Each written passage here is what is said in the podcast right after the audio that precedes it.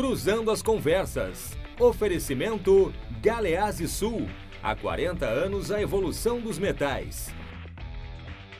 Associação dos Oficiais da Brigada Militar e do Corpo de Bombeiros. Defendendo quem protege você. E Porto Color. Boa noite, começa aqui na RDC TV mais uma edição do Cruzando as Conversas, o seu programa de análises e debates na RDC TV. Você nos acompanha pelos canais 24 e 524 da NET e também pelas redes sociais, arroba RDC TV Digital, está aparecendo na sua tela. Você pode acessar através do Instagram, do Twitter, do Facebook e do YouTube. Os nossos programas anteriores estão todos lá disponíveis para você uh, assistir quando quiser. Né? E também acesse o nosso site www.rdctv.com.br né? com as colunas dos nossos articulistas. Tem lá as colunas do Armando Burdi, que vai estar aqui amanhã à noite no Cruzando as Conversas. Também tem as minhas e as notícias do dia que foram destaques na nossa programação.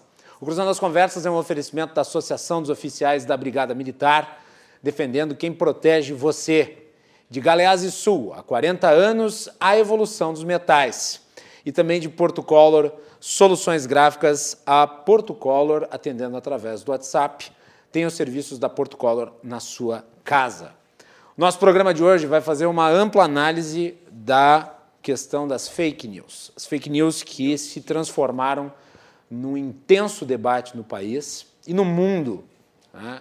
Impacta, obviamente, pela uh, cada vez maior abrangência da internet na vida das pessoas e na determinação é, das eleições e dos processos de informação com o compartilhamento em massa de mensagens através das mais variadas ferramentas.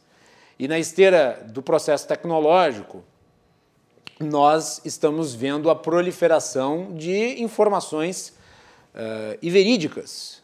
E o termo cunhado a partir uh, da expressão notabilizada por Donald Trump ganhou o mundo, publicações, uh, e obviamente aqui no Brasil uh, teve uma importância muito grande no último processo eleitoral, que foi uh, o processo eleitoral em que nós tivemos aí as maiores batalhas digitais da história das eleições brasileiras e denúncias de parte a parte envolvendo a questão relativa às fake news. Ora, acusações sobre a campanha de Fernando Haddad com notícias falsas sobre Bolsonaro, ora de Bolsonaro em relação a Haddad e outros de seus adversários. Uh, o Supremo Tribunal Federal instaurou um inquérito extremamente polêmico, que já foi debatido aqui no programa, para investigar fake news.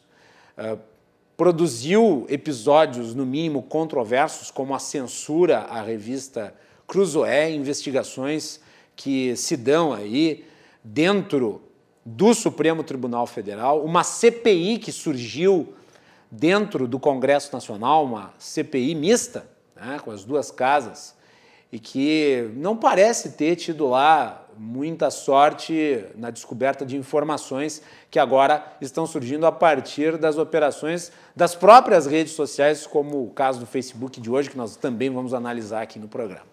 Para falar sobre esse tema, eu convidei o meu querido amigo que está aqui no estúdio da RDC, Rafael Bandeira, que é especialista em marketing e estratégia digital. Rafael, bem-vindo, boa noite. Obrigado, Maca. É um prazer estar aqui, é, prestigiando o teu programa. E também mandar um abraço para o Marcel, que está em Brasília ou está em Porto Alegre? Não sei se o Marcel está em Brasília ou em Porto Alegre. Daqui a pouco a gente pergunta para ele. Legal. Um prazer estar aqui com vocês. Valeu. Muito bem. Quem também nos acompanha, deputado federal pelo Partido Novo, Marcel Van Hatten. Marcel, está aqui em Porto Alegre ou está em Brasília? Boa noite. Boa noite, boa noite, Macalossi. Boa noite, Rafa. Boa noite, Marco. Satisfação estar falando com vocês, em direto de Brasília. Tivemos uma sessão hoje de aprovação da MP 925, da, do setor aéreo e dos destaques que fui responsável por ela. Até há pouco a gente estava na, na discussão e votação do projeto no plenário. E também pela primeira vez aqui no Cruzando as Conversas, o advogado Marco Antônio Campos. Doutor Marco Antônio, bem-vindo, boa noite. Boa noite, Guilherme, boa noite, Marcelo, boa noite, Rafa, os nossos espectadores. Muito obrigado pelo convite, é uma satisfação estar no programa de vocês pela primeira vez, como tu acabaste de dizer, mas estou à disposição aí para participar do debate em cima desse tema tão atual e tão polêmico. Muito bem. E eu vou começar perguntando para o Marcel, já que nós tivemos hoje uh, esse, uh, esse episódio envolvendo o Facebook, em relação ao chamado gabinete do ódio, como é que isso repercutiu em Brasília, Marcel? Teve muito cochicho aí nos corredores do Congresso Nacional, na capital federal, sobre a desarticulação desse suposto grupo que operava nas redes sociais? Olha, Guilherme, os corredores aqui estão bastante vazios com a história de pandemia, assim como, aliás, todos os espaços públicos. Né? Não deixa de ser um espaço público e, e essas votações remotas no plenário da Câmara dos Deputados, é, e pouco frequentado, acabam nos fazendo focar muito na matéria em discussão e talvez por isso também pouco tenha é, ouvido a respeito de repercussões no meio político, além daquilo que a mídia já trouxe, né? com amplo destaque no Jornal Nacional de hoje, por exemplo, e outros jornais televisivos de diferentes redes. É, agora, me preocupa que esse tema da, do combate às fake news ou às mentiras, porque na verdade fake news não é nada mais do que é, uma, uma nova expressão para a velha mentira, né? Uhum. É, que esteja tomando tanto o espaço durante uma pandemia, quando há tantas outras coisas para nos preocuparmos. E calúnia, injúria, difamação já estão previstos né, com tipificação penal no nosso ordenamento jurídico. Eu, como liberal, fico muito preocupado com isso. É, eu, eu sempre espero que isso não seja para calar a voz de quem não tem poder contra os poderosos. Tentam, sempre que estão né, é, ou quase sempre, algumas exceções é, que chegam ao poder tentam é, calar aqueles que pensam de forma diferente. Isso me preocupa bastante. Rafa Bandeira.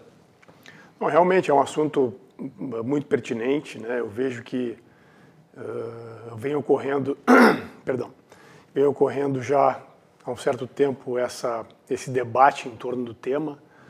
Uh, não é um tema novo, né, como o deputado Marcel falou, é um tema recorrente.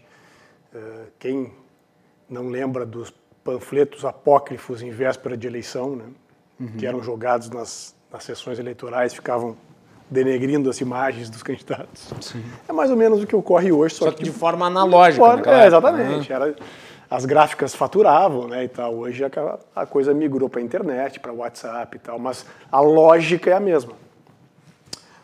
Professor Marco Antônio Campos, sua avaliação sobre uh, esse esquema aí que o Facebook aponta como criminoso, mas claro, o Facebook é uma empresa, né? Uh, obviamente vai a justiça ir atrás dessas informações, talvez até utilizá-las dentro de algum inquérito. Olha, eu há três anos atrás eu participei de uma conferência é, nos Estados Unidos onde o tema era fake news. Como o deputado disse, isso não é uma realidade nova, mas ela, sem dúvida, com o implemento e o incremento das redes sociais, ela tomou uma outra dimensão. Eu me lembro que uma das frases que me marcaram naquele evento foi o seguinte: quem tem um smartphone, que hoje é praticamente todo mundo, né, é um publisher de notícias. Porque a pessoa coloca uma frase ali, ou seja, no Twitter, no Facebook, no Instagram, em qualquer rede social, ou uma fotografia, ou um filme, e isso imediatamente está no mundo inteiro. É uma realidade nova que a gente não tinha e que o direito, né, que é a minha área, ainda está meio desconcertado, tentando entender a amplitude desse evento e quais são as suas consequências. É, essa questão do Facebook, ela, ela está envolvida numa discussão jurídica muito interessante, bem complexa, porque esses uh, sites ou esses portais, eles veiculam é, praticamente qualquer conteúdo, né? E eles não se responsabilizam. É, na tese deles, eles não são é, veiculadores de conteúdo, né? Eles simplesmente estão colocando ali, atendendo seus princípios, as mensagens de todo mundo. Né? Eles não teriam, na tese deles, responsabilidade sobre o que é veiculado. Quando a gente sabe que é, na, na imprensa tradicional, nos meios de comunicação ortodoxos, o veículo é corresponsabilizado, e são raras as exceções, pelos conteúdos que ele veicula. Então, essa discussão que hoje está presente no mundo inteiro, se esses portais, ou sites, ou redes são ou não responsáveis pelos conteúdos veiculados, é uma discussão jurídica interessante, polêmica e que eu acho que ainda vai durar um bom tempo, até pelo poderio que essas empresas têm. Marcel, o problema, pelo menos que eu percebo numa situação que nem essa, é que empresas privadas acabem ganhando poder de polícia. É o teu medo também? Na verdade, me parece que eles já estão, elas já estão exercendo um tanto de poder de polícia, Guilherme, e aí eu concordo com o Dr. Marco Antônio. Né? Nós temos uma, uma uma legislação atual no mundo todo praticamente que dá a essas empresas a, a, a liberdade ou que permite que elas deem liberdade total para os seus usuários, mas na prática isso não acontece. Acontece de fato a, a exclusão, por exemplo, de muitos posts sem que o usuário saiba por quê, ocorrendo, portanto, uma forma de edição desse conteúdo online do usuário. Claro que aí eu não me refiro à, à exclusão de conteúdos que são claramente é, contra a lei, né, como prostituição infantil, por exemplo, a respeito disso, obviamente que uma empresa é, e, e, qualquer local que se vê informação precisa ser responsabilizado e precisa tomar precaução de evitar que seja postado em primeiro lugar. O problema é que não fica na zona cinzenta. Então, essas empresas também, de fato, aí eu concordo com o Marco Antônio, precisam decidir se elas são plataformas em que livremente as pessoas podem publicar ou se elas são meios de comunicação, como outros tradicionais, em que existe algum grau de, de edição ou de escolha do que pode e do que não pode ser publicado. O que me causa é, muito, muito desconforto em relação à lei que foi aprovada no, no Senado Federal, o projeto de lei das fake news, é quando essa responsabilização passa para um comitê composto por figuras públicas indicadas, por exemplo, inclusive por parlamentares. Né? Está previsto um comitê de transparência da internet, ou algo que o valha, que é só um nome bonito para um comitê censor, um comitê de, de, que institui uma espécie de uma mordaça, porque aí nós teremos é, receio do que postar, porque quem vai controlar vão ser justamente pessoas aqui em Brasília, né, provavelmente, reunidas num conselhão para definir o que pode e o que não pode ser postado. Aí isso já ultrapassa qualquer tipo de regulação e passa para é, a, a, a, censura propriamente dito e precisa ser é, é, combatida ao máximo. Essa é a minha grande preocupação quanto a esse projeto das fake news, assim como também a minha preocupação sobre qualquer tipo de é, ameaça, injúria ou difamação, né, que é publicada em qualquer meio, mas para isso já existem remédios legais, diga-se de passagem, inclusive exagerados. O Brasil é um dos poucos países né, de democracias liberais que ainda é, pune com prisão alguns tipos de ofensas contra a honra, o que é completamente desarrazoado. Aliás, aproveitando que o Marcel mencionou aí o projeto de lei, a nossa repórter e produtora Melanie Rupental preparou uma matéria com um resumo do que foi aprovado pelo Senado e que começa a ser debatido na Câmara dos Deputados. Vamos então ao, uh, ao material que ela preparou para nós. No dia 30 de julho, o Senado aprovou, por 44 votos a favor e 32 contra, o projeto de lei das fake news, que estabelece normas e diretrizes para o combate de notícias falsas, desinformação e abusos praticados na internet por meio de aplicativos de mensagem e redes sociais. Desde a sua formulação, o projeto recebe severas críticas de abuso de autoridade, privação da liberdade de expressão e até censura A lei propõe um marco inédito na regulamentação das redes sociais, criando a chamada Lei Brasileira de Liberdade, responsabilidade e transparência na internet. Diversas entidades civis se manifestaram em defesa da privacidade, sob a alegação de que o projeto autorizava a coleta massiva de dados pessoais. As empresas de tecnologia também se colocaram contra a proposta. Um dos pontos do projeto que foi amplamente criticado e acabou sendo removido era a exigência de fornecimento de documentação de identificação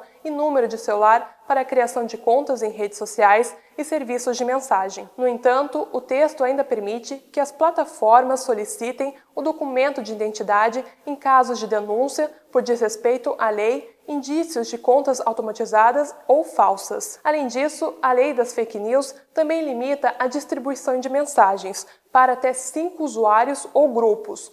A nova legislação permite que as plataformas deletem conteúdos sem precisar notificar os usuários. Isso em caso de dano imediato ou de difícil reparação, segurança da informação ou do usuário, a incitação à violência, suicídio ou à pedofilia as plataformas deverão divulgar relatórios trimestrais sobre os conteúdos e contas moderadas, sem precisar explicar a metodologia usada. Hoje, apesar da pressão de Bolsonaro contra o projeto, segundo o presidente da Casa, Rodrigo Maia, o legislativo irá colocar a proposta para discussão essa semana. Maia já se manifestou favorável à lei das fake news, reforçando o perigo dos ataques ao STF. O presidente Jair Bolsonaro, que faz uso frequente das redes sociais para se comunicar com seus interlocutores, prometeu que iria vetar a medida Macalossi. Voltamos contigo aí no estúdio.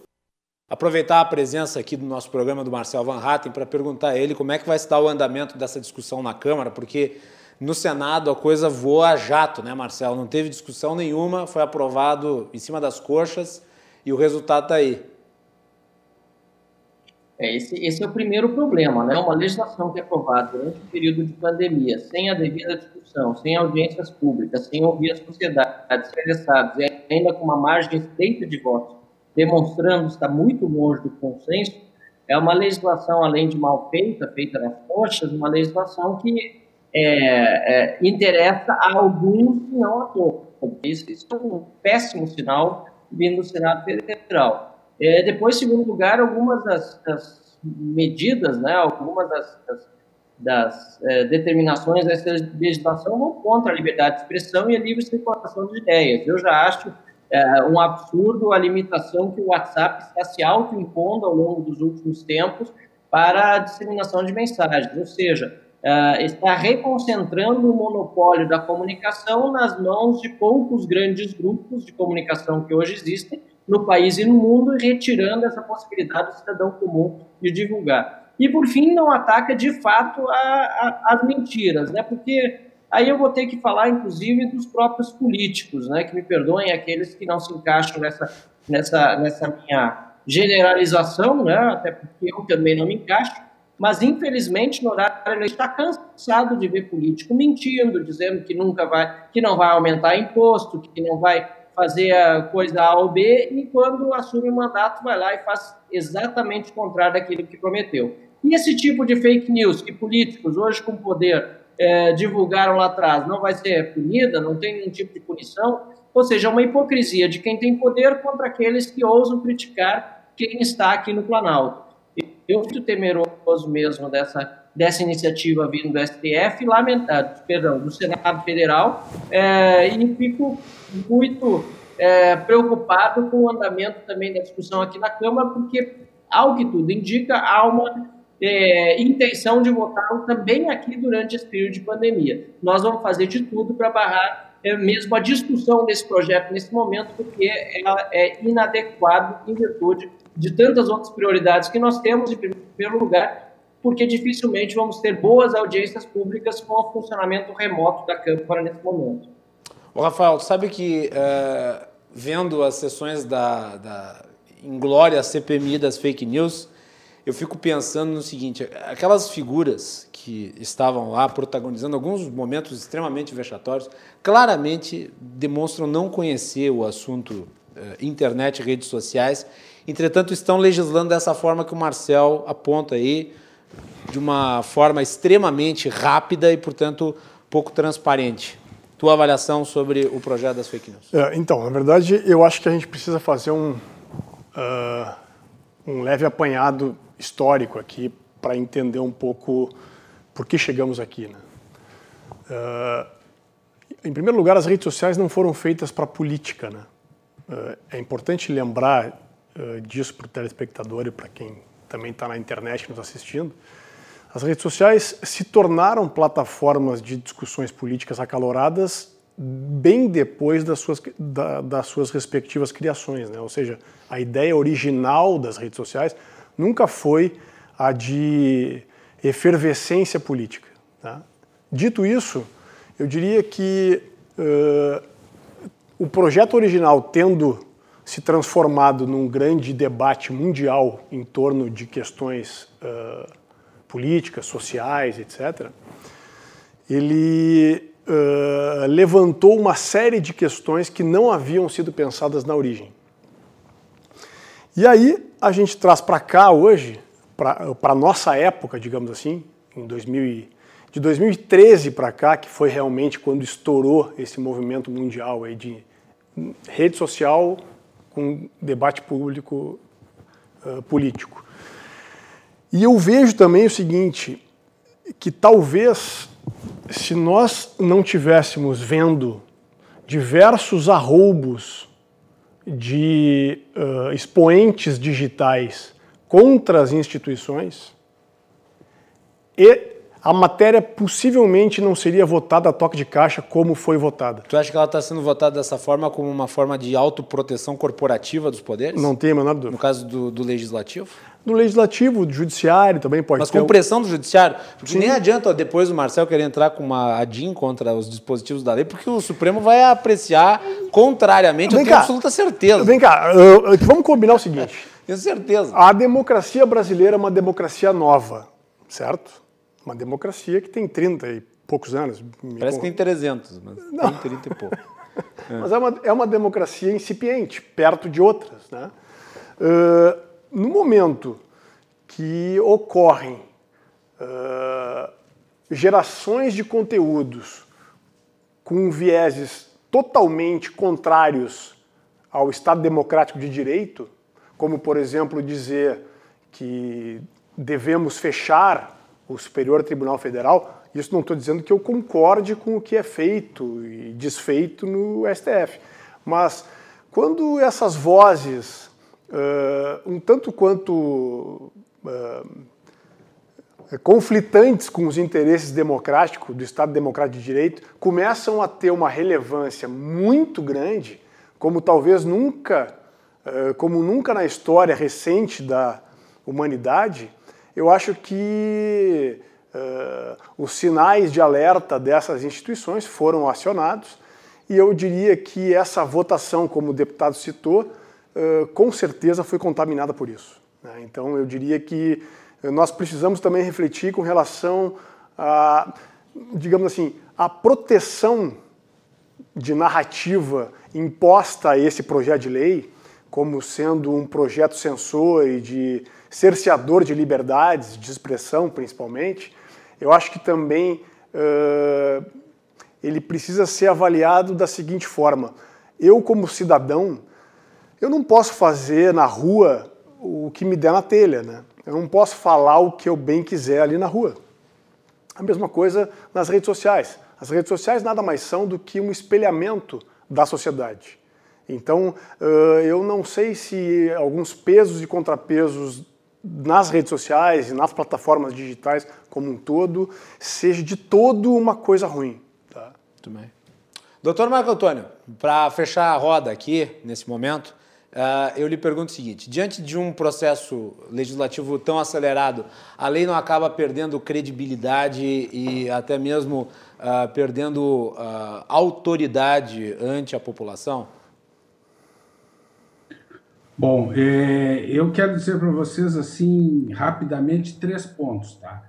Primeiro, eu acho que deve haver uma lei é, a respeito da, da questão de veiculação de notícias falsas nas redes sociais e na internet. Eu acho que essa é uma realidade tecnológica nova e o direito tem que se aperfeiçoar e conseguir regular isso. Segundo ponto que o deputado tocou e eu acho essencial, concordo 100% com ele, é o seguinte: é muito perigoso atribuir a uma comissão, um comitê, a algum grupo, seja qual for, o direito de dizer o que é, é proibido e o que é permitido. Ah, eu acho que esse poder dentro do nosso sistema constitucional ele está na, restrito ao poder judiciário e mesmo assim eu até discordo muitas vezes. Eu acho que é, no nosso sistema constitucional é, o que a gente tem é a responsabilização posterior. Nós temos todos os mecanismos legais para quem, como lembrou o deputado, quem cometer calúnia, injúria, difamação, violação da privacidade, fake news, o que seja, ele deve ser cabalmente responsável a posteriori. Por quê? Porque a censura prévia, é, que na minha opinião é completamente proibida na Constituição Federal, inclusive de parte do Poder Judiciário, muitas vezes a gente vê medidas, ah, principalmente liminares, é, proibindo previamente a, a distribuição de alguma notícia, é, eu acho e o senhor considera, por exemplo, errado. doutor Marco Antônio, que essa operação de hoje do Facebook se insere nesse tipo de censura prévia, ainda mais partindo de uma empresa privada? Eu, eu, eu acho que sim. É, eu concordo mais uma vez com o deputado. Eu acho que, obviamente, há conteúdos claramente criminosos, como de incentivo à pedofilia ou racismo, que a empresa lá, a plataforma, tem todo o direito de vetar. Mas quando ela veta é, conteúdos onde há uma discussão se são legais ou não, eu acho que isso está fora do poder dela. Ah, e eu, eu, eu sempre, quando falo da censura, eu, eu comento duas coisas que eu queria dividir com vocês e com o nosso público espectador, que é o seguinte: a censura, para mim, parece aqueles vilões de filmes de terror classe B, que morre uma vez, aí quando a gente pensa que ele está morto, ele levanta, e aí ele morre a segunda vez, e aí a gente diz, bom, agora acabou o filme, ele levanta e está vivo de novo. A censura sempre volta. E ela volta sempre, isso a gente pode observar ao longo da história, sempre tendo um motivo nobre por trás. É, é a proteção da moral e dos bons costumes, dos menores, do, da paz pública, do que seja. Ela invoca um motivo nobre, que não passa de um pretexto, para cercear a liberdade de expressão, que é, claramente não é o único, mas é um dos principais esteios do sistema democrático está totalmente protegido no nosso ambiente constitucional. Então, eu acho que é, é necessária uma lei para retratar essa nova realidade. Ah, eu quero dizer ainda que eu sou um fã das redes sociais. Eu acho que quem vilaniza as redes sociais está pegando a exceção como regra, porque as redes sociais tiveram um papel extraordinário, tiveram e têm de democratizar o acesso aos meios de comunicação. E, evidentemente, há muita gente que faz um péssimo uso das redes sociais e deve ser punido, deve ser processado, mas não é a rede social que é o problema, é, é o mau uso que alguns fazem dela.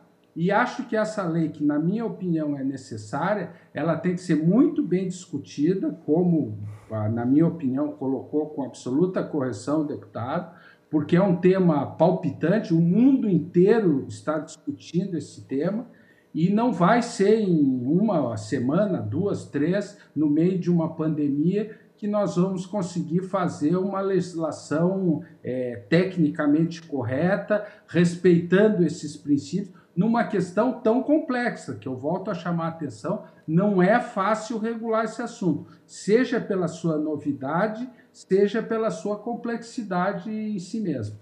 Marcel, uh, eu queria voltar uh, a esse conselho, porque aqui no Brasil nós temos o fetiche do conselho. Na época do governo do PT, ah, eu acho que se criaram uns 5 mil conselhos que só engessavam a gestão pública e, na realidade, produziram mais incompetência e falta de gestão do que o contrário, que era o que eles presumiam que aconteceria. E aqui nós temos esse conselhão orelhano, né?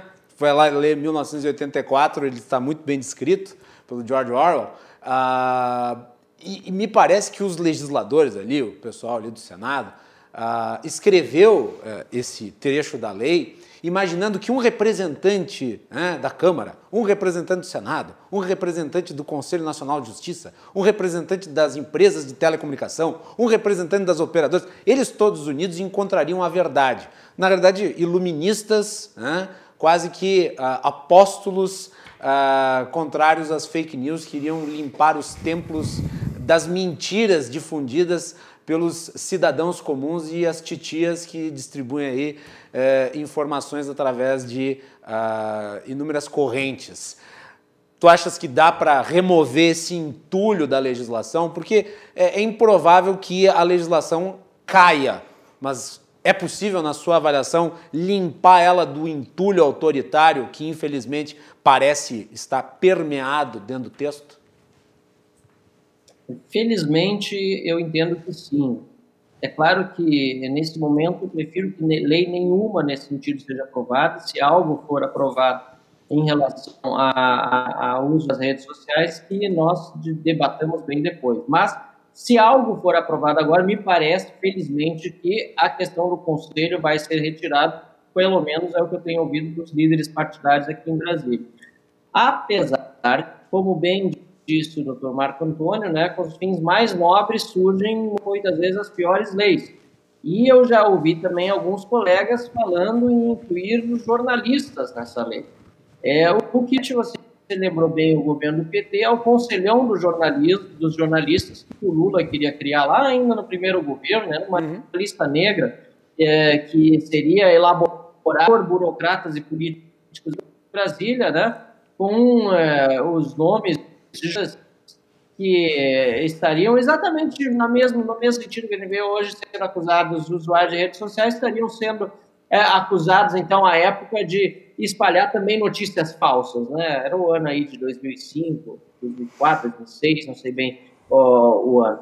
É, então, quer dizer, aquilo que já se tentou lá atrás, agora se tenta de novo, contra as redes sociais e com alguns já falando em incluir jornalistas. Tem outro perverso da lei, e, e, foi importante ouvir o doutor Marco Antônio também, que ele falou sobre responsabilidade a posteriori, né? Que é, é, a lei prevê que todas as mensagens que nós enviarmos para é, cinco destinatários que alcancem a partir de mil pessoas, o que já é muito difícil para uma plataforma conseguir é, é, definir quais seriam essas mensagens. Imagina o trabalho que qualquer plataforma, o WhatsApp, vai ter que fazer para descobrir uma mensagem que você mandou para cinco destinatários chegou a até mais de mil pessoas. Todas essas mensagens de ser é, armazenadas pelas, pelos provedores das redes sociais. Ou seja, essas empresas vão armazenar conversas, talvez privadas, conversas que não têm nada de ilegal, porque todos seremos considerados criminosos até que se prove o contrário. Criminosos de delito de opinião. Vamos lá, olha aqui, Marcel, por exemplo. Fica muito difícil de definir. Vamos lá, por exemplo, esse programa aqui é compartilhado pelas redes sociais. E ele facilmente alcança pois isso é, que você está é falando. Então, quer dizer, uh, o, o Facebook e o WhatsApp vão ter que armazenar esse programa uh, ou textos, ou até mesmo, por exemplo, discursos seus, que tem uma quantidade muito grande de seguidores nas redes sociais, uh, vai, vai se implantar, na realidade, uma tornozeleira eletrônica no internauta. Perfeito. E, e, e, e, na verdade, essa, essa medida é completamente inexequível. Né? Mesmo o WhatsApp, que é uma empresa enorme, multinacional, é possível a gente ficar armazenando as conversas totalmente não é possível. Né? E se fosse possível, se tornarem isso possível, nós vamos viver num estado policial, como, aliás, já acontece em ditaduras. Né? Na ditadura comunista chinesa, lá sim, é, é, são utilizadas é, não sei quantas milhares de pessoas para fazer a censura das mensagens privadas que são trocadas pelo WeChat, que é o aplicativo que é permitido lá. Afinal de contas, o WhatsApp não pode ser usado lá, o Twitter não pode, o Google não pode, tem uma série de, de, de, instrumentos online que não podem ser utilizados livremente pelo cidadão, né? enquanto o chat pode, nesse, mensagens são simplesmente deletadas na sua frente quando você envia uma crítica, por exemplo, a um amigo do governo. há alguém sempre cuidando da censura, e isso é algo que a gente não pode tolerar jamais numa democracia liberal, como é o caso brasileiro. Só mais um ponto, Marcelo, antes de fazer essa roda aqui e encerrarmos o bloco. Uh, as multas também são in, impraticáveis, quer dizer, multas bilionárias aí, que levariam mesmo grandes empresas, como são uh, essas redes sociais, a, a fecharem suas portas. Né? Um bilhão de reais de multa. Mais uma vez, isso aí é simplesmente como ferramenta de intimidação e de busca de, é, de, de, de, de aliciamento desses, dessa celular de quem está no poder. E aí o Rafael Bandeira, que a gente sabe bem, você também, Guilherme, é, da importância que as redes sociais tiveram nas últimas, na, nos últimos anos, na última década principalmente. Né? No Brasil nem se fala, nós tivemos uma mudança de governo é, impulsionada em grande parte em virtude das redes sociais. E no mundo todo tem sido assim. É, nós precisamos garantir que a liberdade de informação seja plena, que as pessoas possam se expressar livremente, encontrem novos canais, inclusive para um aprimoramento de comunicação hoje existentes e também das instituições. Eu acho que tem muita gente acomodada nas instituições e nos meios de comunicação tradicionais, que durante muitos anos é, reinaram sem nenhum tipo de, de, de, de, de muito pouca crítica, com monopólio do poder aqui no Brasil, muito tranquilo, está todo mundo aqui em, em camaradagem, através do STF, atravessa a rua mais uma vez, está no Planalto, mas as críticas do povo brasileiro muitas vezes não chegam aqui. E as redes sociais ajudaram muito isso. Nós precisamos apostar nas redes na liberdade, na liberdade de expressão, de expressão como uma fonte de aprimoramento institucional. O ministro do STF não pode ter crítica. Ameaça, ou se for injuriado, difamar, tudo isso já tem remédio legal e é preciso utilizar o remédio legal para isso. Não fazer um inquérito completamente inconstitucional, como foi feito aqui, à margem da lei, que depois foi por 10 a 1 tornado constitucional, mas que mesmo todos os ministros íntimos sabem, não seguiu as regras de um Estado de Direito que se preze, quando o mesmo ministro é vítima, acusador, é, é, investigador e julgador. Isso não existe no Estado de Direito. Então, nós precisamos encarar a liberdade de expressão e a liberdade de informação como aliados no aprimoramento institucional, ressalvados os excessos, e não atacá-la e tentar com ela, inclusive com essas multas bilionárias que, sinceramente, não tem nem como ser aplicadas. Eu vou fazer o seguinte: uh, eu vou deixar o Dr. Marco Antônio e o Rafael Bandeira para o próximo bloco, e nós já estouramos o tempo do primeiro bloco desse programa, mas eu gostaria de agradecer a participação do Marcel Van Hatten. Eu havia combinado com ele uma participação até por volta das 23 horas, e nós cumprimos os nossos acordos como bons cavalheiros que somos. Marcel, muito obrigado pela sua participação aqui no nosso programa e espero tê-lo novamente dentro em breve. Com certeza, em breve participação de novo muito frutífera. É, parabéns pelos, pela qualidade dos seus convidados, debatedores, Rafa Bandeira, um grande amigo meu, o Marco estou ouvindo hoje aí também, fazendo uma excelente explanação, com certeza com essa circulação de ideias do teu programa, com essa liberdade de expressão que você garante, Guilherme Macalossi, a todos aqueles que te assistem, nós vamos ter uma democracia mais sólida e mais transparente. Muito obrigado. Muito bem. Marcel Van Hatten, direto de Brasília, aqui participando do nosso programa.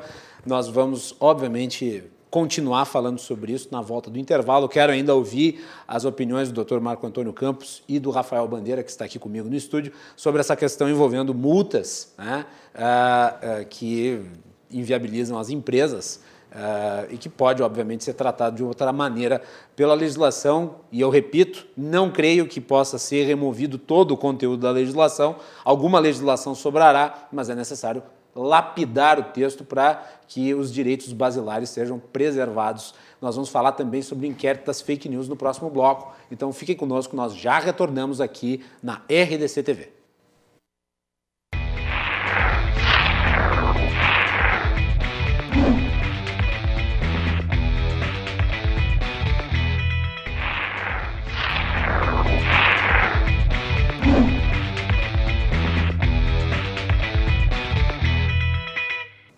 Fake news é o assunto do Cruzando as Conversas de hoje. Nós estamos aqui com o Rafael Bandeira, que é especialista em estratégia digital e marketing político. E à distância temos a participação do Dr. Marco Antônio Campos, que é advogado. da área do direito. Uh, no primeiro bloco, nós também tivemos o deputado federal Marcel Van Hatten, do Partido Novo. O nosso programa é um oferecimento da Associação dos Oficiais da Brigada Militar e do Corpo de Bombeiros, defendendo quem protege você. De Galeás e Sul, há 40 anos, a evolução dos metais. E Porto Color, soluções gráficas. A Porto Color atendendo através do WhatsApp. Tem os serviços da Porto Color na sua casa. E não deixe de mandar a sua mensagem, a sua participação é muito importante através das redes sociais, no Twitter, no Facebook, no YouTube, né? é, no Instagram. Estamos em todas as plataformas, é só você procurar RDCTV Digital. Também acesse o nosso site www.rdctv.com.br, as notícias do dia, os assuntos que repercutiram e também as colunas dos nossos articulistas.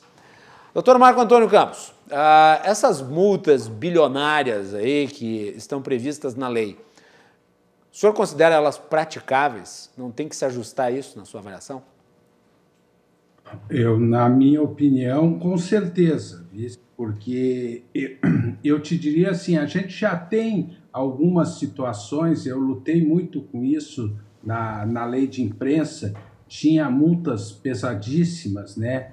que nada mais eram que uma tentativa de restrição indevida à liberdade de expressão e que a gente sabe que de alguma maneira é, funcionavam como um, um condicionamento ou uma censura prévia aos jornalistas e com receio dessas multas milionárias é, terminavam retraindo-se na sua atividade principal de informar o que a sociedade tem o direito à informação. Né? E quando eu leio esse projeto e vejo multas bilionárias, né, eu me dá muito receio. Eu acho que isso tem que ser removido.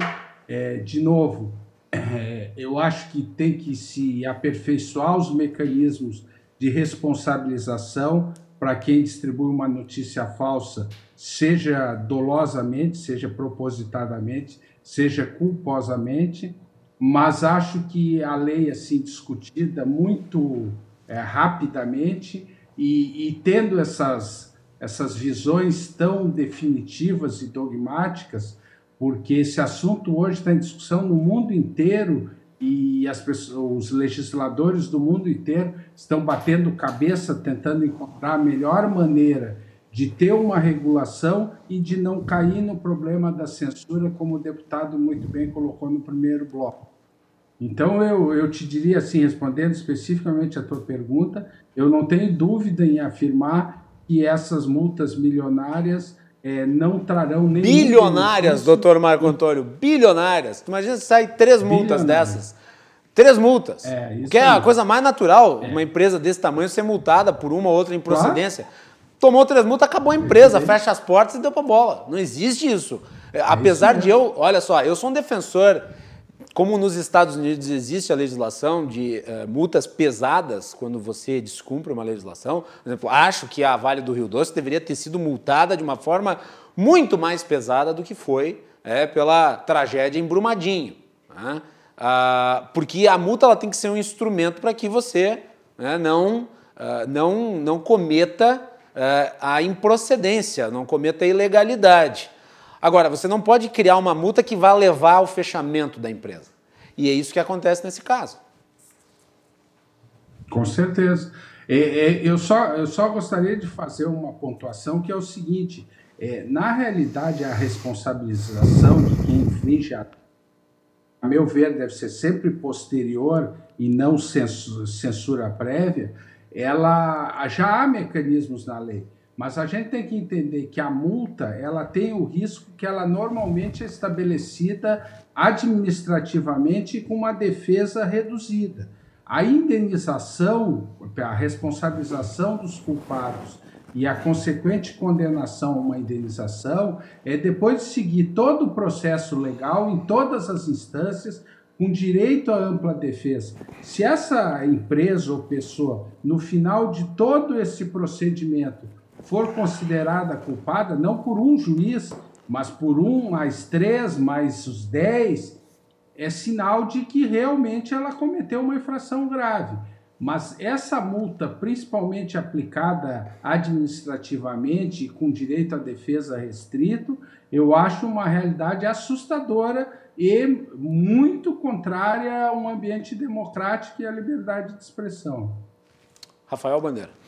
Eu, eu diria que, que, essa questão, que esse texto da multa, uh, ele é um, um, uma espécie de uma false flag, né? Uh, uh, se colocou lá em cima para baixar um pouco, mas manter uma multa, entendeu? Então eu diria que ele também tem um, uma talvez uma semântica profilática aí com relação a, a, a, a sua a sua aplicabilidade na prática, né? E porque assim a gente não pode também esquecer desse debate de, de, trazer para esse debate essa questão da campanha mundial aí que as grandes marcas cancelaram os anúncios no, no, nas redes do Facebook, no Instagram, etc. Aquela campanha uh, Sleeping Giants. Não, o Sleeping Giants começou um movimento de apontar os sites com os, os Google. Sabe que eu não tenho nada contra o Sleep Giants? Eu vou não. dizer por quê? Porque boicote é uma coisa privada. Exatamente. Liberal. Exatamente. Tá? Não tenho nada contra o Sleep Giants. Então, é que, é que o Sleep Giants começou a atuar com relação aos Google, uh, uh, que, que AdWord e AdSense, né? que, que são o que as, as, as, grandes marcas elas compram mídias digitais, né? em Isso. portais, etc. E elas compram em, a granel, assim, a, em atacado, em avarejo, né?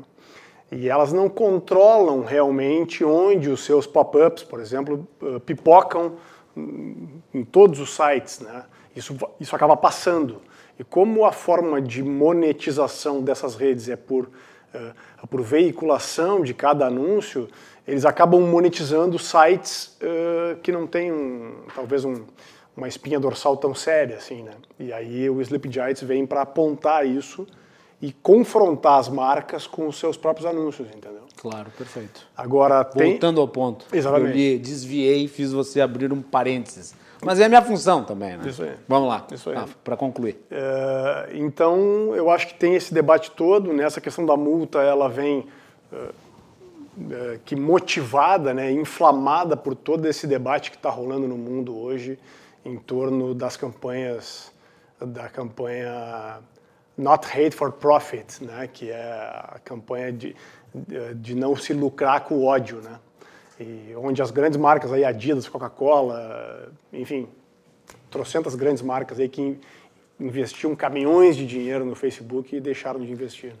As fake news, na minha avaliação, trazendo esse elemento para o debate, e eu acho que é, é um componente cultural que tem que ser analisado Uh, elas têm uma profunda relação. A dificuldade de se combater as fake news é que elas têm, na minha avaliação, uma profunda relação com a, a psique humana, no sentido de que né, uh, a disseminação de uma informação ela é baseada em vários critérios, dentre os quais a confiança. Uhum.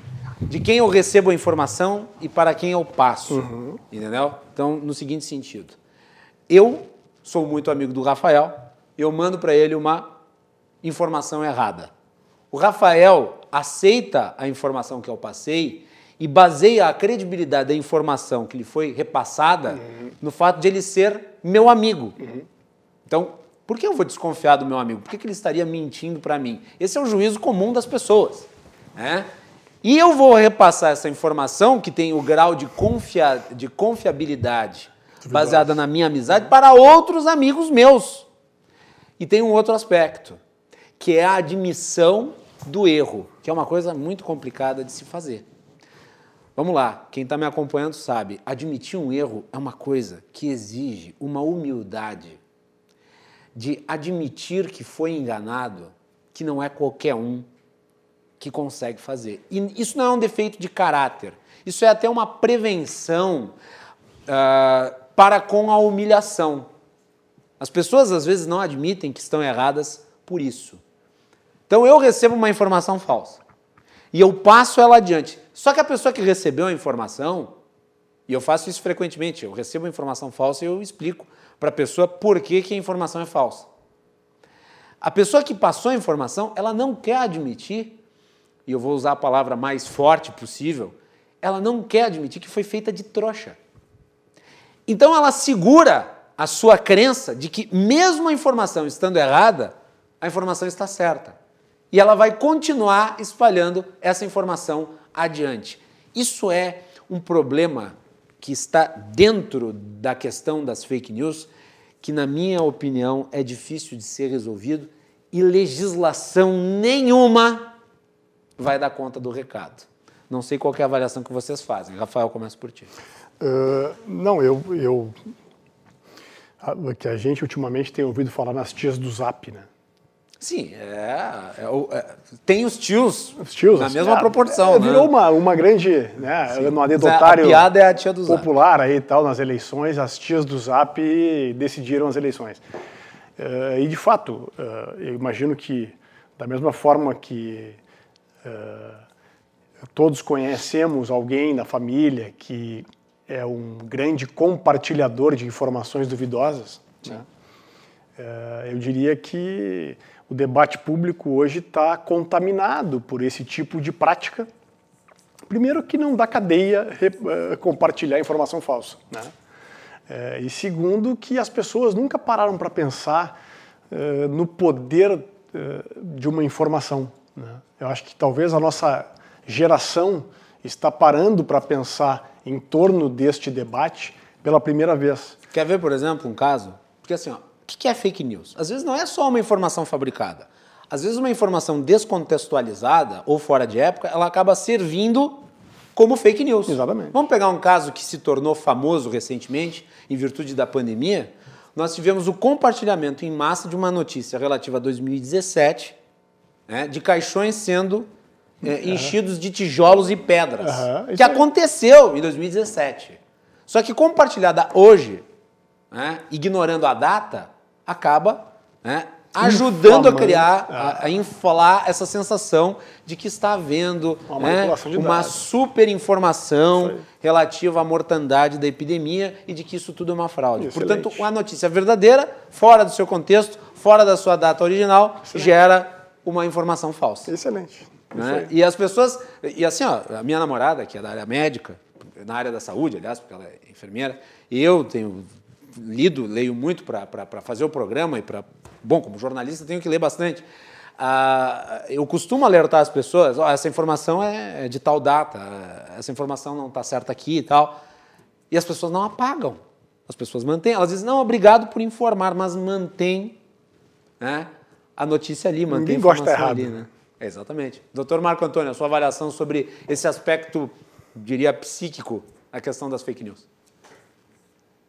Eu acho que tu abordasse muito bem essa questão do orgulho da, da soberba que gera dificuldade da retratação, ela é, uma, é um fato indiscutível, né? Eu, eu diria até que é uma das características do nosso tempo. Né? Todo mundo erra, né? isso é humano, mas realmente quem tem assim a, capacidade de admitir o erro, como tu bem colocaste, é, eu acho que são muito poucos, são raros. Agora, eu queria colocar também para a gente discutir o seguinte: é, há, há, fake news, é, algumas de um, de um tamanho ou de uma gravidade e outras de outro. Sim. O direito claramente ele seleciona aquela informação que ela é errada é, mas que tem um potencial lesivo menor, é, vou dar um exemplo. Alguém bota hoje, ah, eu sei de fonte segura que o Inter ou que o Grêmio vendeu tal jogador. E é errado, é falso. O potencial lesivo de uma fake news dessa é incomparavelmente menor do que a pessoa usar, criar deliberadamente uma fake news para dizer, olha, as, as UTIs de Porto Alegre estão lotadas, para gerar um pânico social no momento de pandemia. São duas realidades juridicamente e socialmente incomparáveis.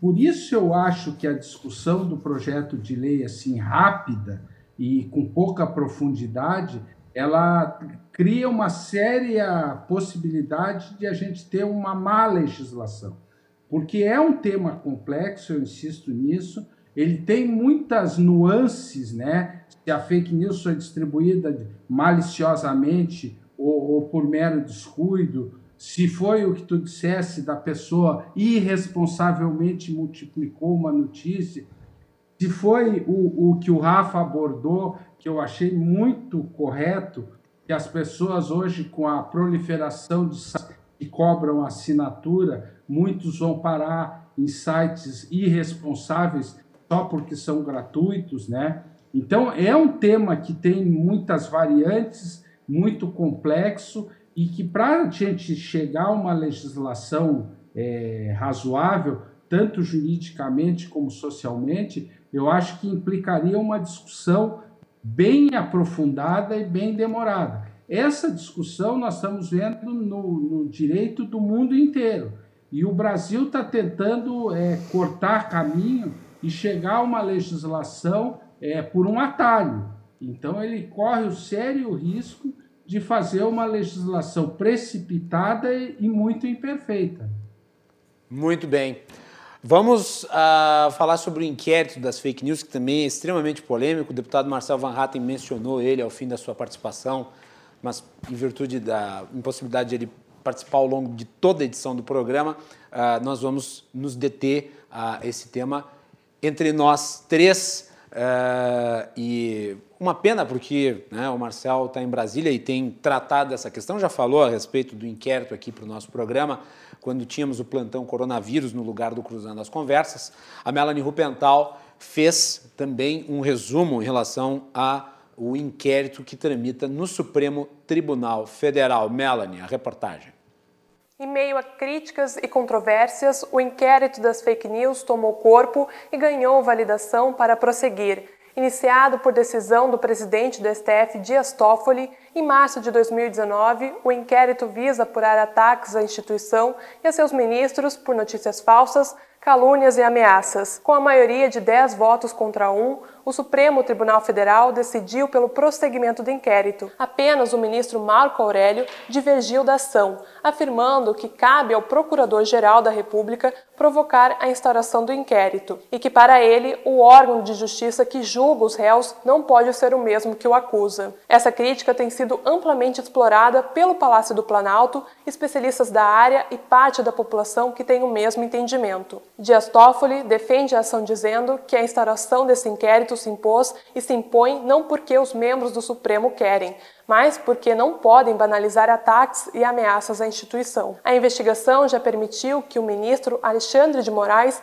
tome uma série de decisões, como, nos últimos meses, tornar alvo das investigações e quebrar o sigilo bancário de apoiadores de Bolsonaro. O ministro também chegou a retirar temporariamente do ar uma reportagem com conteúdo negativo para Toffoli no site da revista Cruzoé, que foi considerado censura até por membros do STF. Os advogados dos investigados também reclamam da falta de acesso às apurações que são mantidas em sigilo e, segundo eles, dificulta a defesa. Além da busca e apreensão nas residências dos investigados, Contas e redes sociais também foram bloqueadas, acusados de promover e disseminar notícias falsas e contas automatizadas. Os casos mais emblemáticos são dos blogueiros Alan dos Santos, do Terça Livre, da ativista Sarah Winter, que chegou a ser presa, e também do delator do mensalão Roberto Jefferson e o empresário Luciano Hang. Voltamos contigo aí no estúdio Macalossi.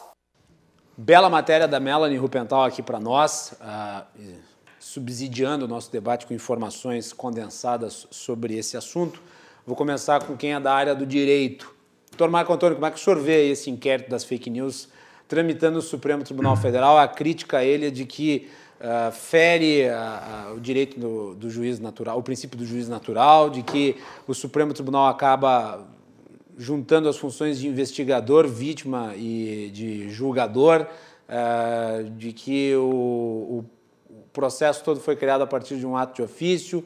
Enfim, eh, existem muitas uh, críticas em relação ao conteúdo, mas ao mesmo tempo também né, é, é, importante apontar que gente que nem Sarah Winter não pratica a liberdade de expressão, comete crimes a partir do momento em que ameaça integrantes da Suprema Corte E, apesar de haver esse questionamento em relação à origem do inquérito, ao mesmo tempo, uma parte daquilo que está sendo investigado uh, tem razão de ser investigado, apesar de não necessariamente a origem da investigação estar no local adequado. Sua avaliação?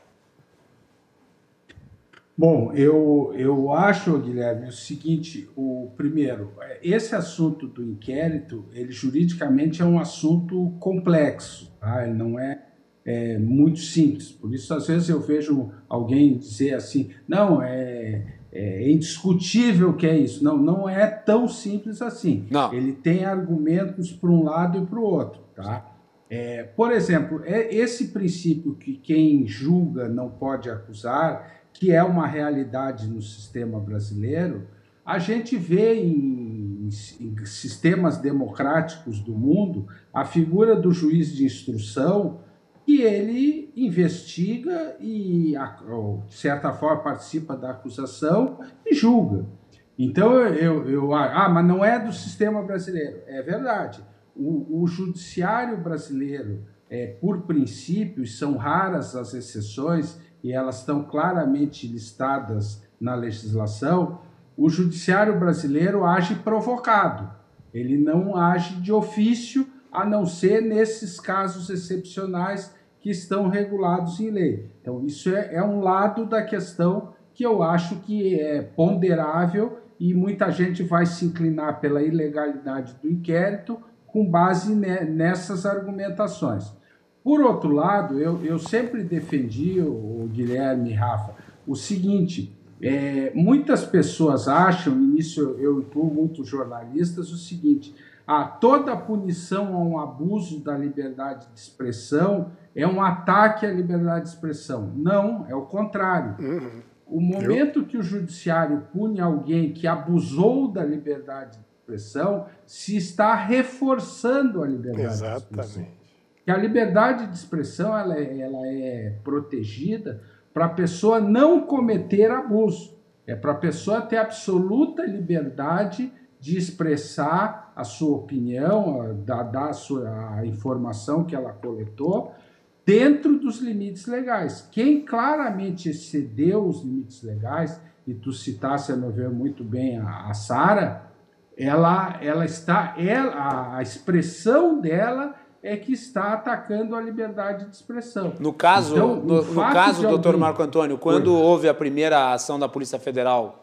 na casa desses que estão sendo investigados no inquérito, ela divulgou um vídeo nas suas redes sociais ameaçando até as domésticas do Alexandre de Moraes, dizendo que ia infernizar a vida dele, é. que ia atrás dele, que ia atrás de não sei o quê. Isso não é liberdade de expressão, isso é uma ameaça. Quer dizer, ela está dando toda a substância para o ministro decretar a sua prisão. Não, não existe nenhuma dúvida em relação a isso. Com certeza, com certeza. Eu, eu, eu, eu acho que ali, no próprio julgamento do Supremo, lá dos 10 a 1, foram mencionados tweets e posts em redes sociais absolutamente indefensáveis e até assustadores, né? Aquela história que tinha que estuprar a filha de ministro. Ninguém que defenda a liberdade de expressão e que compreenda o papel essencial da liberdade de expressão na nossa democracia e na nossa Constituição, pode defender uma manifestação dessa. Né? Porque claramente essa manifestação é, é, até mais do que um abuso, ela é completamente criminosa. Então eu volto a, a insistir o seguinte: a punição a um abuso ele reforça a liberdade de expressão, ele não enfraquece. É, a questão é, do Supremo, eu acho assim, hoje a gente tem o Supremo Tribunal Federal que muitas vezes é, coloca nas suas decisões um componente político muito grande. Sim. E isso aí, a partir das paixões políticas, aumenta a polêmica em torno dessas decisões. Mas, na realidade, todos nós temos assim a obrigação de criticar quando achamos que deve ser criticado. A gente faz isso muitas vezes, discordando de uma decisão da Suprema Corte, mas nós temos que reforçar e temos que defender até que melhore a, a, a qualidade dos ministros, se evite essas decisões de conteúdo mais político que jurídico, mas nós temos que reforçar a questão da independência, a questão da proteção à Corte Suprema do país. Né? Porque admitir esse tipo de ameaça aos ministros seriamente, certamente não contribui em nada para reforçar o nosso sistema jurídico ou a nossa democracia. Rafael Bandeira. Uh, eu concordo em gênero, número e grau com o doutor, né, o Marco, e uh, também acho importante trazer para o nosso debate em torno do inquérito das fake news a questão da, e da lei das fake news, uh, a questão do paywall, né, que, que são... Explica para o público o que, então, que é o paywall.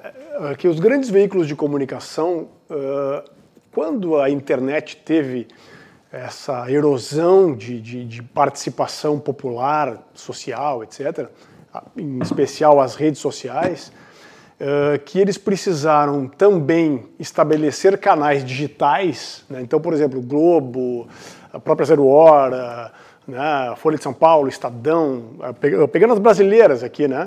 Uh, Gazeta do Povo, né? enfim, os grandes veículos de comunicação eles precisaram também uh, espelhar as suas grades de programação nos meios digitais, nas redes sociais. Uhum. Porém, eles têm estruturas muito pesadas, muito caras, né? E essas estruturas, por serem muito caras, elas exigem uh, um, um, uma espécie de um programa de assinaturas né, para o internauta que muitas vezes, que é o que os americanos chamam de paywall, né, que é, o, que é, o, que é uma espécie de muro que daqui para lá tu só passa pagando, né, uh, que são esses programas de assinatura, que a maioria das pessoas, até porque a internet tem essa conotação de ser tudo de graça, né, a gente baixa filme de graça, aquela história é. mais antiga da internet. Não vou onde... pagar para ler isso. Aí. Exatamente, as pessoas tinham essa cultura e ainda têm. Né? E, e isso colocou os grandes veículos de comunicação num brete existencial e fez com que as pessoas que se recusavam a pagar as assinaturas migrassem para canais de conteúdos uh, sem nenhum critério de, com a verdade, com, as, com o comedimento das informações, com curadorias de conteúdo, etc. E aí a gente vê hoje né, canais como Terça Livre, por exemplo, ter uma relevância dentro do debate político uh, do país, uh, muito, na minha avaliação, estimulado por esses sistemas de assinaturas dos grandes veículos que acabam represando a informação mais apurada. Né? Muito bem, acho que é um ponto importante esse. Ah, e olha, eu acho que as pessoas devem acessar os conteúdos que acham que devem acessar, sem nenhum tipo de uh, regramento do ponto de vista estatal, uh, mas inequivocadamente ainda o meio de comunicação uh, mainstream, por assim dizer, ele encontra essa enorme dificuldade, com raríssimas exceções, diga-se de passagem. Né? É, a concorrência pulverizada das redes sociais, onde cada um é um agente de informação, também dificulta isso, porque eu posso criar o meu blog, Pode. eu posso dar as minhas informações ali e elas podem ser repassadas adiante de forma gratuita, sem a necessidade de assinatura, é, enquanto os grandes veículos, como tu bem mencionaste, dependem dessa estrutura e acabam uh, não conseguindo fazer com o mesmo impacto. Às vezes tu vê uma notícia num site muito pequeno comparativamente aos grandes veículos de comunicação, mas com uma quantidade de curtidas, de cliques, de repercussão maior do que a do veículo de informação tradicional. E, aliás, eu acho que esse é um aspecto, claro, tudo que nós estamos vivenciando hoje é muito ruim no país, uh, em virtude da pandemia, mas a pandemia está reabilitando a informação dos veículos Também. tradicionais. Uhum. Né? TV, né? A, a. As pessoas estão esperando a informação uhum. vir dos veículos tradicionais, porque como você tem uma quantidade muito grande de falsificações girando por aí, você se apega naturalmente a, aquelas publicações que você já conhece. E daí não adianta, e olha, as redes sociais, isso é uma, uma, uma falsa sensação que as redes sociais elas criam de audiência. Né? Uh, o Terça Livre é um canal que tem uma expressividade muito grande e é frequentemente comparado, por exemplo, em termos absolutos de audiência com, uh, por exemplo, a CNN, que faz uh, também a sua cobertura online e outros veículos de rádio que mantêm as suas plataformas também Pan, nas então. redes sociais, Não. Jovem Pan, a Rádio Gaúcha, a própria RDC TV, que tem toda uma estrutura uhum. digital, além dos, dos, dos, canais. E esses dias uh, eu acompanho o site Teleguiado, que é um dos melhores sites de análise de informação de televisão do país. Meu amigo Leandro Saruba é o editor. Uh, ele estava fazendo uma proporção relativa à audiência do jogo do Flamengo, transmitido no YouTube, comparativamente ao quanto isso representaria em termos de audiência de televisão, pontos no Ibope. Estava todo mundo falando, 2 milhões de pessoas estavam assistindo pelo YouTube, quer dizer, uma gigantesca audiência. Para termos de televisão ainda é muito pequeno, uhum. porque isso ser, seria o mesmo que três pontos na audiência. Um jogo do Flamengo na televisão rende picos de 40 pontos na Globo. Então, existe uma falsa impressão de audiência. Né? Se você pegar ali, o Terça Livre pode até ter na, no, no YouTube uma audiência muito grande de pessoas dentro de uma bolha, e eu acho que isso é importante também de ser trazido, mas ele não vai conseguir competir com um jornal nacional. Nunca. É, Jamais. Never. Mas essa é uma facilidade que as redes de televisão têm em relação, por exemplo, a jornais, que precisam digitalizar a sua informação né? Uhum. A, a, a, a, outros meios de comunicação, mas principalmente o jornalismo impresso. Rádios e televisão, elas têm essa facilidade, elas uhum. têm uma audiência pulverizada uhum. através dos mecanismos que esses canais não têm. Né? Por exemplo, a audiência da Jovem Pan, da, da, da, da, da, Band News, ela não se restringe a, quantas pessoas estão vendo no Facebook, no YouTube ou no Twitter. Não, ela, ela tem a audiência do rádio em si, que é, é ouvido por todo mundo que está no trânsito. Então, imagine só, é muito maior do que a impressão que você tem das redes sociais. Aqui o caso da RDC TV também, nós pegamos no estado inteiro através dos canais, as pessoas assistem através da televisão. E quem gosta, e quem assiste televisão, assiste televisão. Quem ouve rádio, ouve rádio apesar de estar cada vez mais migrando para isso. Mas a, a, percepção de audiência das redes sociais ela é enganatória em muitos casos. Exatamente. Eu acho que é importante ressaltar isso. Senhores, nós mais do que estouramos o tempo. Uh, e eu gostaria muito de agradecer ao Dr. Marco Antônio pela sua participação aqui. Lhe deixo com a última palavra, Marco Antônio. Obrigado. Olha, eu acho que vocês, vocês dois acabaram de tocar no outro tema essencial que está é, inserido nessa questão das fake news, que é o seguinte: a, a, nossa imprensa tradicional, rádio, TV e jornal, no mundo inteiro está ainda entendendo o fenômeno do avanço tecnológico brutal que a gente atravessa. Veja-se a mídia impressa, né? É, eu, eu cito até para agregar isso os veículos de comunicação tradicionais viviam muito da publicidade tradicional, também foi outra área impactada pela tecnologia de uma forma brutal. Né? Então, o, é, esse dilema que os veículos de comunicação estão, e o paywall que o Rafa citou, que realmente é um, é um fenômeno indiscutível, também se agregam nisso, empurrando muita gente para esses sites mais alternativos. Eu terminaria dizendo uma coisa, Guilherme, que eu acho assim, é, a gente precisa, e talvez seja meio utópico, mas criar uma cultura, isso através de educação, né, de que as pessoas chequem as notícias. Porque essa coisa de receber uma informação do vizinho, da vizinha, do primo, ou da prima, e tocar adiante, ela é, na realidade, uma deficiência cultural é, que ah, existe no mundo inteiro, existe no mundo inteiro. Mas à medida que a gente vá convivendo com as redes sociais e nos educando, todos nós, para entender esse funcionamento, eu acho que isso vai diminuir. Eu fecharia só dizendo o seguinte: para mim, o maior risco de tudo está realmente na, numa censura à liberdade de expressão. Esse eu acho que é o grande risco que a gente corre nesse assunto e agradeço o convite, estou sempre à disposição de vocês e foi um prazer aí conversar contigo, com o Rafa e com o deputado. Rafa, um minuto para o encerramento do bloco. A palavra é tua. Obrigado. Legal, muito obrigado. É foi um prazer estar aqui novamente. É, sempre saio mais convicto que somente as ideias podem iluminar a escuridão. Né? É, uhum.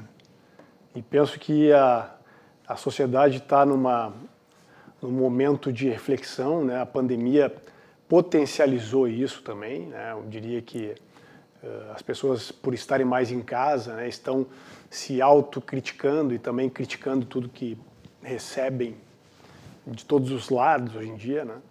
E eu acho que já avançamos muito, mas uh, ainda temos muita coisa a fazer nesse sentido. Né? A informação precisa ser mais refinada. Isso não significa, na minha visão, né? Uh, quem não tem segundas e terceiras intenções com relação à manipulação das informações não deveria se preocupar tanto na minha avaliação. Né? Uh, agora, a coisa também não pode ficar solta de uma forma uh, sem lei, digamos assim, porque aí fica um pouco complicado de se conviver em sociedade. Né? Então, eu acho que a virtude está no meio, né? a gente precisa achar um, um ponto de equilíbrio aí dentro entre a liberdade de expressão, mas também que as pessoas sejam uh, responsáveis por aquilo que dizem. Né? Muito obrigado, boa noite a todos. É isso aí. Marco Antônio Campos, participando à distância. Obrigado, doutor Marco Antônio. Rafael Bandeira, Obrigado. Participando aqui no estúdio conosco. Obrigado, Rafa. Valeu. Nós voltamos no último bloco com a participação de João Carlos Silva, direto de Brasília, os bastidores do poder. Já voltamos.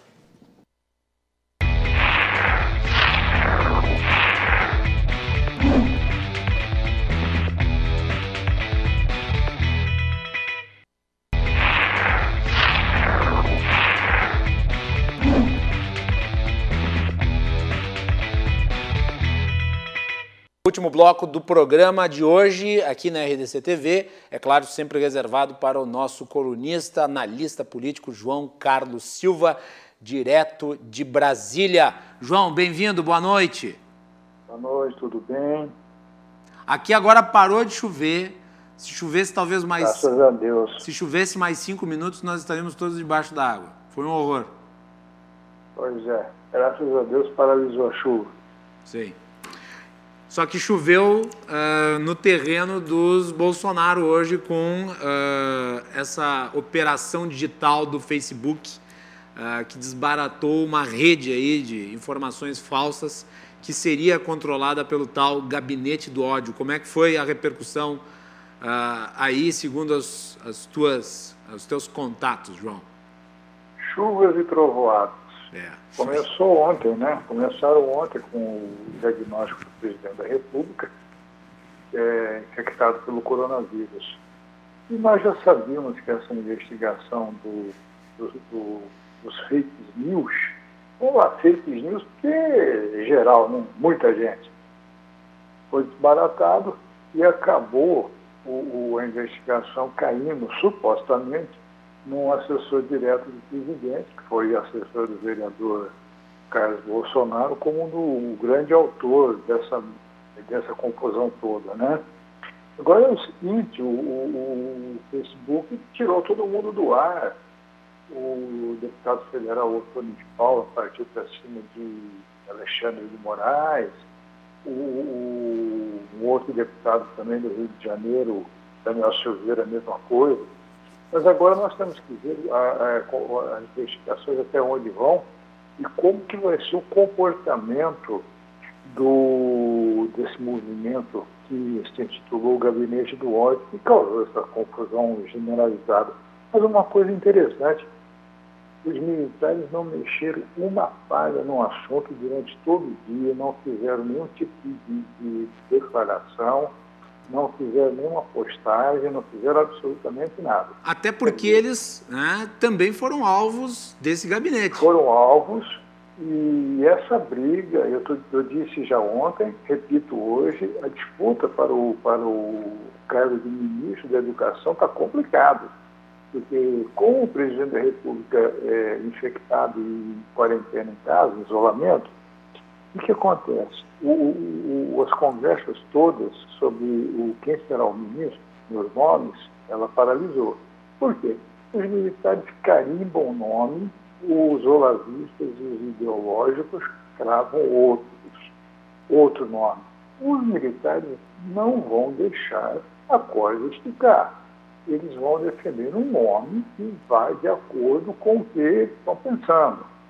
Na verdade, o que, que acontece? Acontece que o grupo olavista e o grupo ideológico perde muita força com relação a esse episódio do gabinete do ódio, que foi desbaratado e apontado como o suposto idealizador disso tudo, um assessor do presidente.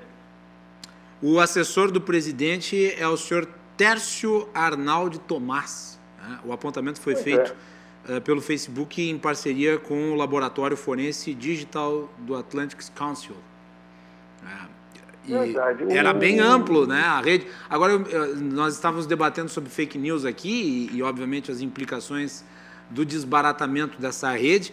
A CPMI das fake news tem ali vários elementos para explorar, né, João? Muitos elementos, muitos, muitos.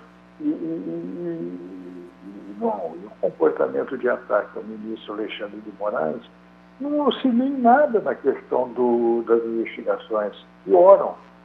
Por quê? O presidente inaugurou a sua fase de bem com todo mundo. Quando se desbarata o gabinete do ódio, esses nomes todos de pessoas ligadas ao vereador Carlos Bolsonaro e ao presidente, na verdade, o, o, isso tudo envolve muito menos o presidente, envolve muito mais o seu filho Carlos Bolsonaro, que é o, o a cabeça pensante desse movimento de defesa do governo do pai. É, agora, o, o, quando você desbarata, você leva a público essas pessoas que fizeram é, essa movimentação toda, é o que você acabou de dizer. São vários, vários nomes envolvidos. Isso, isso vai dar uma confusão generalizada, pode atingir diretamente o governo, atingindo o Chile do presidente da República. E nós sabemos que a família presidencial atua unida, né? Não existe... Atua muito forte. Sim. Os meninos, os meninos são do barulho. Aliás, tu sabes que eu tenho visto, uh, eu tenho visto nas redes sociais esse pessoal aí que é ligado aos filhos do presidente se referindo à ala militar como, na verdade, de forma pejorativa, né? Aquele quadro que tinha num programa de humor da TV Record o Comando Maluco. Comando Maluco, exatamente. Mas veja você, se não fosse a ala militar, os militares do governo, os meninos tinham tomado de assalto o governo, tinham desmoronado já tudo, viram, viraram um furacão. Esse furacão que passou no sul aí é bem pior. Na realidade, se não fosse a ala militar do governo, era bem provável que esse governo já não existisse, porque hoje quem segura a relação, sim, sim, sim. quem segura essa relação é o Braga Neto com o Rodrigo Maia. Sim, veja só, o, o quando a gente, é, quando você emite opiniões e você faz uma, uma defesa contra ou a favor do governo diante do que você pensa, da sua análise, o que, você pensa? Os militares que estão no governo, na minha, na minha opinião, o que, que eu acho? Não tem militar bobo. Todo militar é inteligente, capacitado. Os militares que estão no governo do presidente Bolsonaro são de altíssima capacidade técnica e capacidade de desenvoltura. Você vê o vice-presidente da República, o currículo que tem. Você pega o currículo dos militares que estão no governo, você não vê nenhum militar fora do círculo. São todos altamente preparados. Se eles não estivessem no governo, o presidente Bolsonaro estaria com, com problemas inimagináveis para se resolver durante seu mandato. E olhe lá se conseguisse terminar o mandato. A ala militar, o general Braga Neto, consciencioso, chamou para conversar os poderes. Ele discute, conversa, com todo mundo. É, é a grande, é, digamos assim, como diz alguns parlamentares, é a fonte de inspiração do governo porque ele está ali para cuidar do governo, da parte eh, externa do governo e da parte interna, junto aos poderes legislativo e judiciário e o próprio executivo, discutindo com ministros, ações e tal. Então, os militares fazem com que o governo ande, o governo caminhe, sem criar problemas. E se não fosse a ala militar, os meninos tinham tomado conta do governo e feito uma parafernália generalizada. Seria muito ruim para o Brasil. João, último tema de hoje, uh, falando dos militares, um assunto vai puxando o outro, né? Uh, o ministro Luiz Sim. Ramos, da Secretaria de Governo, ele publicou uma nota hoje no seu Twitter, uh, dizendo que a imprensa fica maldosamente, de forma vil, imputando a mim uma sórdida campanha contra o nosso ministro Ricardo Salles. Quero reafirmar meu total apoio e apreço ao competente e dedicado ministro do Meio Ambiente, que corajosamente vem enfrentando os ideólogos esquerdistas. O Ricardo Salles ele tem causado problemas aí uh, para a imagem do país, atrapalhado a competentíssima Tereza Cristina, né? uh, e muita gente estava aí atribuindo até aos militares uh, uma desestabilização do ministro. Como é que tu interpreta essa nota lançada pelo ministro Luiz Ramos? São dois ministros que causam problemas, principalmente é, em setores ligados ao agronegócio do país. É o ministro Salles, do Meio Ambiente, e o ministro das Relações Exteriores. É, esses dois ministros já estão carimbados como é, ministros problemas. O Legislativo já pediram já, já está pedindo por diversas vezes a saída deles do governo. O setor do agronegócio, que envolve a China, principalmente a China, essas relações é, Brasil-China, a China é, é, sofrendo muito com os ataques que vêm sendo é, desferidos pelo, tanto pelo Salles como pelo ministro das Relações Exteriores. O general Ramos, ele abraçou a bandeira do Salles. O general Mourão não abraça a bandeira do Salles. É, essa questão do meio ambiente, o país ficou muito, muito mal visto lá fora por questões é, internas do Ministério que o ministro Salles não soube conduzir muito bem, diplomaticamente a parte. Esse é o problema.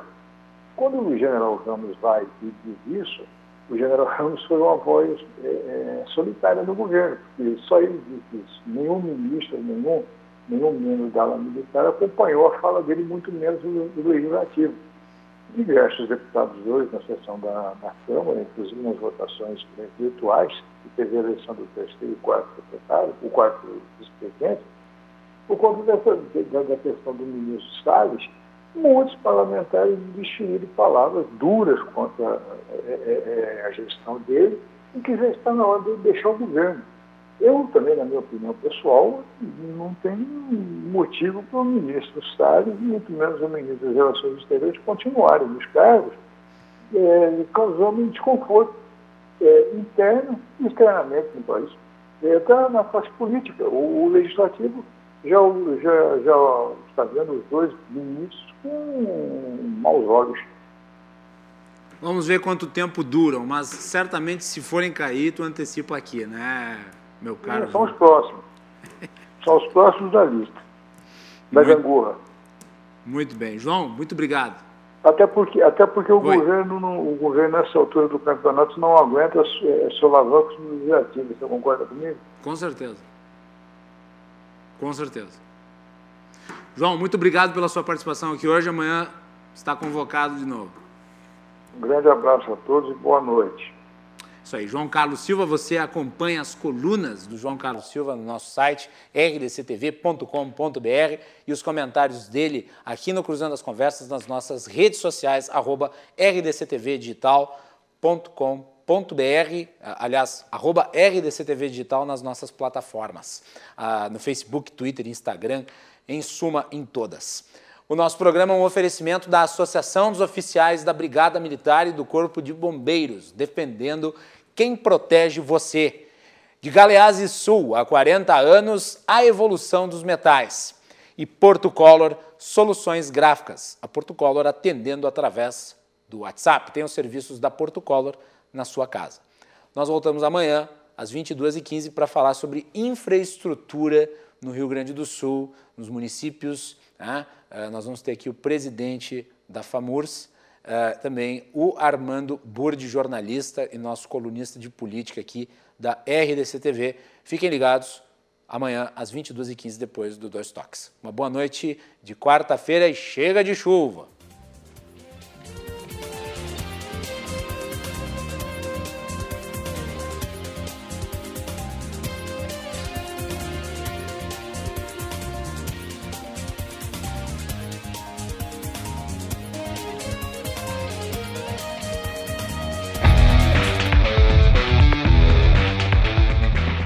Cruzando as Conversas. Oferecimento Galeazzi Sul. Há 40 anos a evolução dos metais. Associação dos Oficiais da Brigada Militar e do Corpo de Bombeiros. Defendendo quem protege você. E Porto Color.